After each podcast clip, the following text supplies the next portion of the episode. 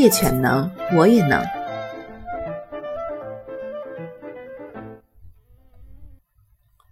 在罗莎拉摩斯工作期间，一有空我便到阿布奎基去探望妻子。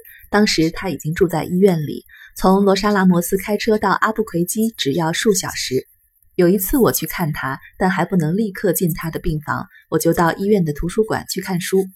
我在科学杂志上看到一篇讨论侦察猎犬的文章，提到他们的嗅觉是多么的敏锐。作者叙述了他们做过的试验，像。猎犬能够辨认曾经被人摸过的东西等等，于是我想，猎犬真厉害。我不知道人们的嗅觉有多灵敏呢。等探病时间到了，我进去探望妻子，对她说：“让我们来做个试验。那边有六个可乐的瓶子，你这两天都没有去碰它们了，对不对？”“没错。”我把空瓶子提到他身边，完全没有碰到他们，然后说：“好，现在我到外面去。”等我出去之后呢，你拿起一个空瓶，握在手里两分钟左右，再放回去。我回来后看看能不能认出是哪一个。随后我走了出去，他拿起一个瓶子摸弄了好一会儿，这已经算是很久了，因为我不是猎犬。根据那篇文章所说，猎犬甚至能够辨认出你刚刚才碰过的东西。我回去一看，这也太明显了，我甚至闻也不用闻。因为他摸过的瓶子温度跟其他瓶子不一样，而且味道闻起来也明显的不同。如果你把脸凑过去，就会感觉到它的湿气比其他瓶子重，也比较暖。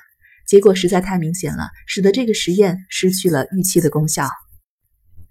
然后我看到书架，说那些书你也很久没看了，对不对？这次等我出去之后，你从上面拿起一本书，打开它，你只要打开一下便好。再把它合起来放回去。我出去之后，他就按照我所说的拿一本书，打开合起来放回去。我回来时发现这一点儿也不困难，你只要闻一闻那些书便可以了。这很难说得清楚，因为我们平常很少谈类似的事。但你只要将每本书放到鼻子上闻几下，就能够说得出是哪一本了。它跟其他的书有点不一样。书架上放了很久的书，有一种干干的、很单调的味道。但如果它被人的手触碰过，它就有一股湿气，味道也不相同。如猎犬般的嗅觉。我们再做了几个实验，我发现猎犬固然是很了不起，但人类也不像他们自认的那样无能。事实上，这只不过是人们的鼻子离地面太高而已。在家里。我注意到我的狗能嗅出我的脚印，知道我走过的路，特别是当我光脚的时候。因此，我也试着那样做，趴在地毯上用鼻子嗅，看看能不能分得出我走过跟没有走过的地方有什么不一样。结果却发现一点儿也分不出来。因此，在这方面，狗的确是比我强多了。许多年后，当时我刚到加州理工学院不久，有一次参加巴查教授家里的聚会，学校里很多人也在那里。忘记是怎么开始的了。当我跟他们谈到闻空瓶子及闻书本的事情，他们当然一个字也不相信，因为我老是被认为是无中生有的专家。我只好当众表演一下。我们从书架上拿下来八九本书，很小心地避免双手跟书本直接碰触。然后我走出去，有三个人分别碰过三本书，他们各自捡起其中一本书，打开、合上，再放回去。之后我跑回来，闻遍所有人的手，也闻过了每本书，记不得是先闻手还是先闻书了。我把三本书都找了出来，而只认错了一个人。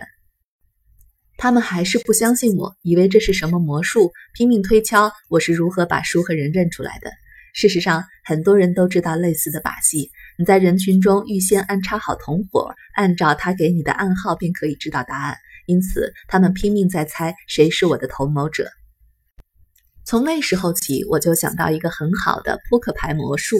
你可以给观众一副扑克牌，自己走到隔壁房间，让他从中抽出一张，再放回去。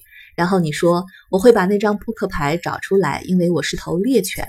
我只要用鼻子闻一闻这些扑克牌，就可以告诉你刚才你抽的是哪张了。”当然，听了这套咒语似的声明，他们怎么也不会相信。实际上，你正是要那样做。